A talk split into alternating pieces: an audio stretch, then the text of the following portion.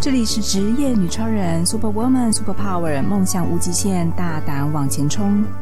这是一个有关于女性职场、创业、身心疗愈的专属时光。我们将在节目中采访在各种职业的女性工作者以及女性创业家，谈谈她们在人生中的各种职业故事，提供职涯的建议与人生智慧的分享。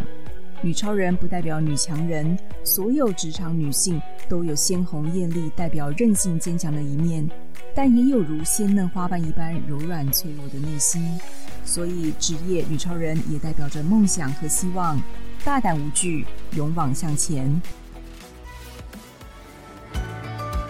这里是职业女超人 Super Woman Super Power，梦想无极限，大胆往前冲。我是主持人方糖，非常欢迎大家收听这一集的节目。这一集呢，我想要跟大家聊一聊，就是在女性呢中年二度就业，或是在女性创业这方面相关的议题。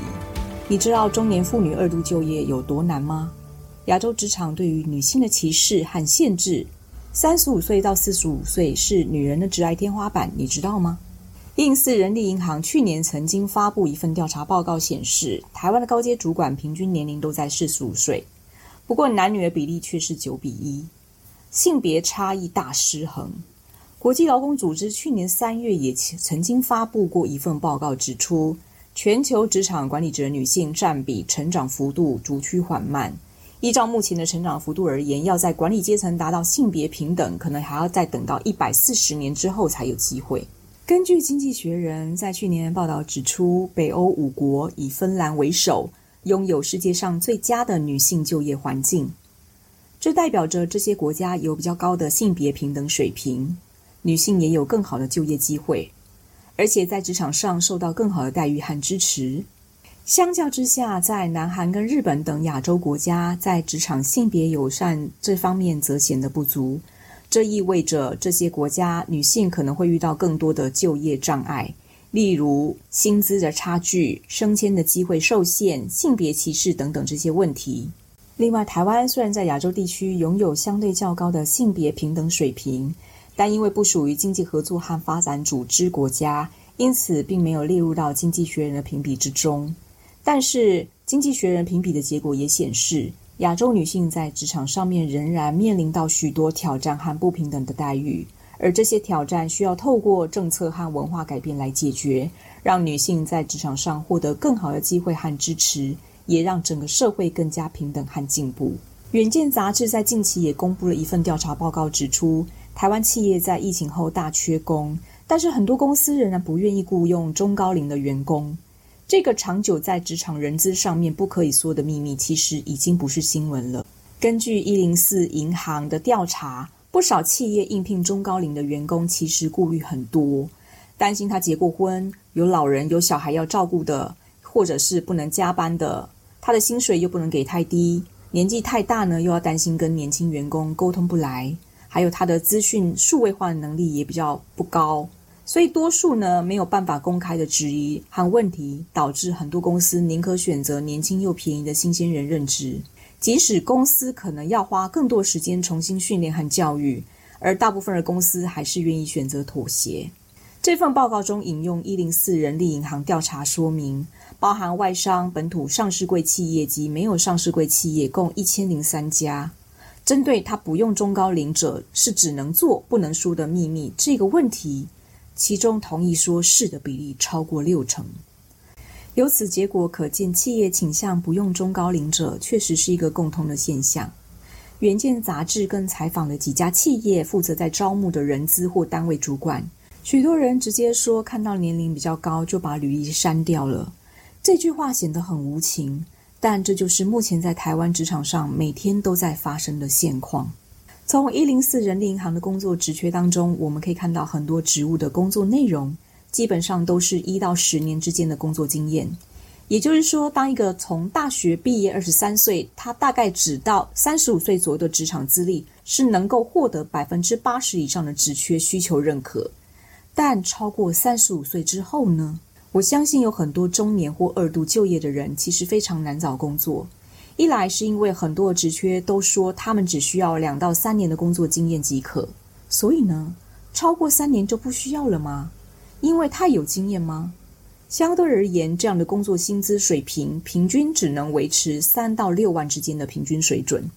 当然，我说的是一般企业之类的，而不包含知名企业百万年薪以上的工程技术跟资讯科技业的工作领域。再者，比较有经验又资深的二度就业者，他们在转职或者是跨业的时候遇到很大的困难，就是年龄歧视。尤其这对于女性而言，更是一个非常严重的问题。一旦你的履历超过三十五岁，尤其是女性，在你想要转换工作或转换跑道的时候，你的选择性相对可能会降低许多。不知道这是不是华人社会传统的一个思维，还是社会职务的工作需求真的是以三十五岁为女性职场的玻璃天花板呢？无论是在台湾还是大陆，甚至亚洲地区的日本跟韩国，许多工作的职务不是只有限制性别。甚至还限制年龄，这难道不算是一种职场霸凌跟歧视吗？虽然在任何表面上的文件或是说辞都不会承认有这样的歧视跟差别待遇，但面试主管及应征的公司人资，在既定印象跟社会的传统惯性之下，却可能对这样的刻板认知有所承继。我们再谈一下，为什么中年妇女二度就业这么难找到适合的工作？我们来看一下主计总处最新的统计：二零二零年全台湾男性劳动参与率有百分之六十七左右，女性只有百分之五十一。而其中呢，女性在二十五到二十九岁的劳动参与率是最高的，将近百分之九十。可是到了三十五岁到三十九岁的女性劳动的参与率却降到了百分之八十二，而再到五十到五十四岁的女性劳动参与率则为百分之六十四。进一步分析，它主要原因还是摆脱不了传统对于婚姻跟家庭的多方考虑，因此导致了女性年纪越大，参与劳动率越是下降的趋势。最近呢，因为全球人力紧缺，所以很多政府机构纷纷推出，希望能够推进许多人再次就业或二度就业，甚至是中高龄就业的人力计划。但如果不是政府的计划有补助，或者是某一些特殊产业，譬如说是养老看护、银发照护、健康产业之类的工作职务，职缺平台上几乎很少看见能够符合中高龄就业或二度就业、高龄就业的工作需求跟职缺。这就牵扯到很多人为什么在同一家公司，其实做了很多年都还不敢换工作，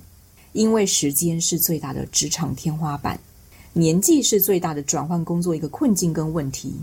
尤其是中年妇女二度就业，通常在经历结婚生子、照顾育儿的过程当中，几乎耗费了女人三到五年以上的青春时光。当她们好不容易能够出来，再次面临职场就业的时候，却遇到非常多的困难。不只是性别和年龄，还包含很多工作都会希望找年轻一点、便宜一点，然后体力比较好一点的人来进行训练，或倾向用这样的年轻人来做这样的工作。因此，排挤掉许多中高龄就业及中年二度就业的女性求职者。当然，我们也常常在职场上面看到有许多在专业能力上非常强而且成功的女性，而且也是非常资深的中高阶主管是女性。但是，无论是在传统产业还是外商企业，我们还是可以隐约在文化或职场氛围之下，年龄还是成为了成功又专业大龄女性主管竞争的一个隐形天花板。这个天花板不是不可以打破，还是有许多女性非常强劲，而且非常成功的打破这个天花板。例如《挺身而进》一书前 FB 的营运长雪柔桑德伯格，还有最近这几年才陆续出新书的前雅虎总经理周开莲女士。但对于大多数人而言，一般公司中高龄资深的女性主管，她们有办法冲破这个天花板，到达公司最顶层的核心阶层吗？我想这个几率是非常难上加难的，不只是因为年龄，更是因为许多公司顾及到这样大龄、专业能力又强的资深女性中高级主管，公司要对于他们付出的基本薪资，相对于比一般员工要高上许多，还包含其他福利跟退休金。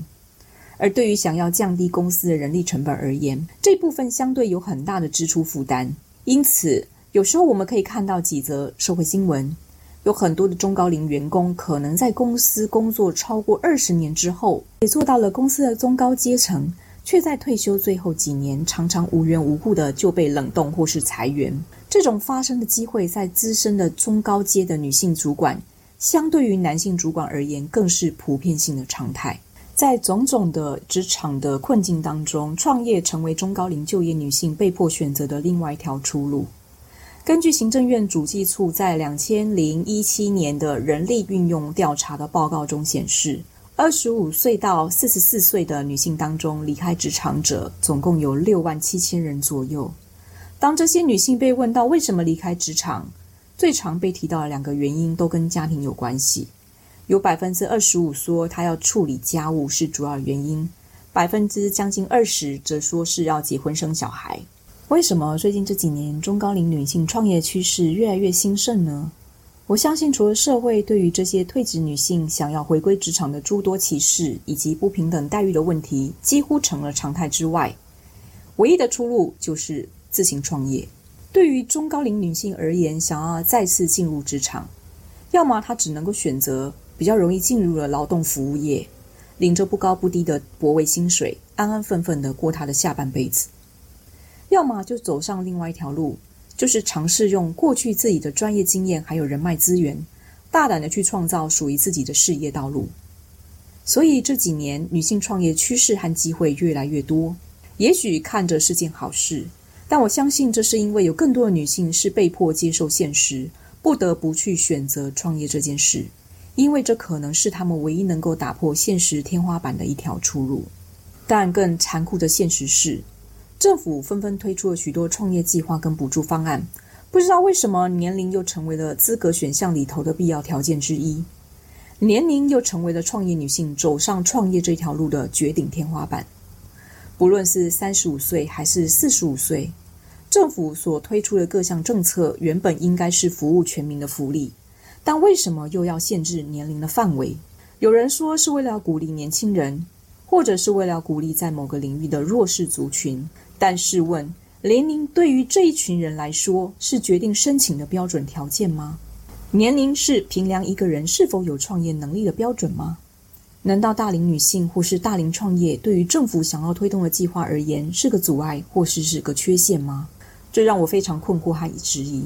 政府的利益跟政策的美意到底是什么？如果政策所推出来的资格限制在三十五岁或四十五岁以下，那大可以去到学校招收学生的创业者，或者是现在目前正在工作的上班族搞副业。所谓三十五岁跟四十五岁这方面的年龄限制，百分之五十以上的人都在上班，少数是想要创业。但政府的创业计划跟补助计划，不就是为了要普及，帮助更多想要创业的人吗？所以，为什么又要有年龄的限制呢？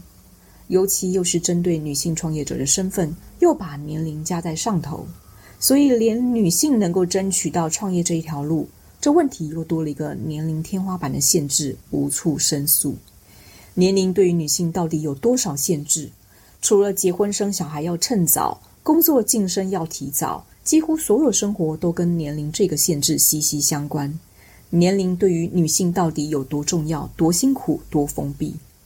年龄代表数字，也代表岁月，更代表经历。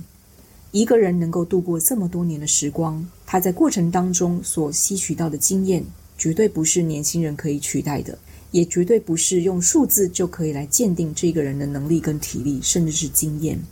所以，期待在未来，我们的社会和职场不要再有性别跟年龄的歧视和限制。对于女性和弱势，也许可以更加包容跟开放。可以期待有一天，我们可以告诉我们的下一代：无论你几岁，无论你想要做什么，这个社会永远都会用开放的态度去拥抱你，积极的去帮助你发展你自己，自由的去享受你生而为人，能够帮助别人、帮助社会大众所想要做的一切梦想。没有年龄，没有天花板，没有性别跟任何歧视。虽说如此，我们还是要帮助女性想要创业的时候，在台湾应该去哪里找资源、找钱、找人脉？你可以大胆挑战你的创业梦。根据经济部中小企业处的统计，两千一九年的时候，台湾大概有十五万的女性创业者，占所有的创业者的百分之三十趴左右。这个比例在亚洲国家中算是非常高的，显示台湾的女性有相当大的创业活力。然而，女性所涉及的产业比较集中在服务业、教育、文化、艺术等领域，而比较少进入到科技业、制造业、金融业等高附加价值的产业。这当然跟女性受教育的程度、职场经验、社会期待这些因素有关系。所以，女性创业者也面临的人力、资金、市场等各方面的挑战，需要更多的协助和支持。你知道台湾有哪一些适合女性创业者参考的创业资源吗？我们可以根据不同的需求，分为找钱、找人和找资源三个面向来探讨。如果要找钱，想要创业但缺乏资金，你可以申请政府或民间提供的创业贷款。如果你是三十五岁以下呢，你有几个计划可以申请，例如经济部中小企业处的飞燕计划，里面有个微型凤凰的贷款专案，还有文策院文化创意产业青年创业及启动金贷款计划。这是文化内容策进院的计划，还有一个是，当然是青年创业贷款，就是青年创业及启动金贷款计划，这也是经济部中小企业处的计划，但是年龄限制在三十五岁以下。如果你已经超过三十五岁，然后在四十五岁左右的话，你可以申请微型凤凰计划。但如果你已经超过四十五岁以上之后，你还是可以申请微型凤凰计划。微型凤凰计划呢，是超过四十五岁的男性跟女性都可以贷款的一个创业计划方案，而且它还要分失业中高龄者及高龄者创业贷款计划和就业保险失业者创业贷款计划。详细的资料呢，你都可以所在计划的官网处去查询。这些贷款方案的优点是利率低、还款期限比较长，而且保证机制比较完善。甚至有些是针对女性或特定产业提供额外的一些优惠，你可以根据自己的需求和条件去选择适合的贷款方案，并准备好相关的申请文件和计划书，向相关的单位提出申请。如果你想要创业但缺乏人脉，你可以参加一些专为女性创业者所举办的活动或组织。这些活动或组织呢，可以让你认识更多志同道合的女性创业者，交流一些经验和心得，建立合作关系。甚至找到适合的伙伴或员工。无论如何呢，如果你想要创业，但缺乏资金、缺乏人脉、缺乏资源，你都可以利用一些线上或线下的平台跟服务，来让你取得更多创业相关的知识、技能、资讯跟机会等等。例如，有一些相关创业的课程跟培训资源，可以帮助你先厘清一些创业相关的一些专业讯息，让你更好的去预备跟管理自己的事业。还有一些社群的团体，你可以寻找到同行跟导师，甚至一些咨询顾问，都可以帮助你在创业的过程当中解决某一些问题。当然，最重要的是你要在这些。啊，圈层或者是这些社群当中找到你的合作伙伴跟合作机会，甚至建立一些商业合作的关系，包含接案跟外包，这都是你在发展创业过程当中非常重要的一部分。那还有一块就是社群媒体在行销端，你应该透过社群媒体的平台，然后可以把你的产品跟服务跟你的品牌形象拓展出去，甚至进而可以跟一些学术研究单位。还有一些呃研究机构一起来去分析跟了解你的目标市场跟产品定位，去挖掘你的创业商机。总结来说呢，女性创业它不仅呢可以改善女性她在呃未来在职业上面的生活跟改变，它也对整个社会产生非常深远的影响。所以其实透过各方面的资源，对于有想要创业梦想的女性来讲，每一个挑战跟每一步路。都是值得所有人去大胆尝试的，所以希望在未来有机会，对于女性创业者而言，年龄不再是绝对的天花板，不再是职涯的天花板，也不是创业天花板，而是所有女性都可以大胆无惧的往自己想要创业这一条路继续迈进。希望未来呢，还是有机会邀请更多的女性创业者跟职场的女性来跟我们分享她的专业跟突破天花板的故事。欢迎大家，如果想要进一步分享你的冒险故事，或是你在职涯上面更精彩的一些故事，都可以私信留言给我们。如果你对于女性创业，还有就是在线上创业有相关的一个讯息，想要进一步了解的话，都可以免费索取我们的相关的一些懒人包跟工具，甚至我们有一些相关专业的知识文章，都可以在平台上面免费获取。欢迎大家踊跃来索取。谢谢大家收听这一节节目。如果你也想说说你在职场上的各种神奇经历，或是你有令人惊叹不已的人生冒险故事，职业女超人邀请您来与我们一起分享，欢迎踊跃报名，接受我们的采访，陪我们喝杯咖啡聊一聊哦。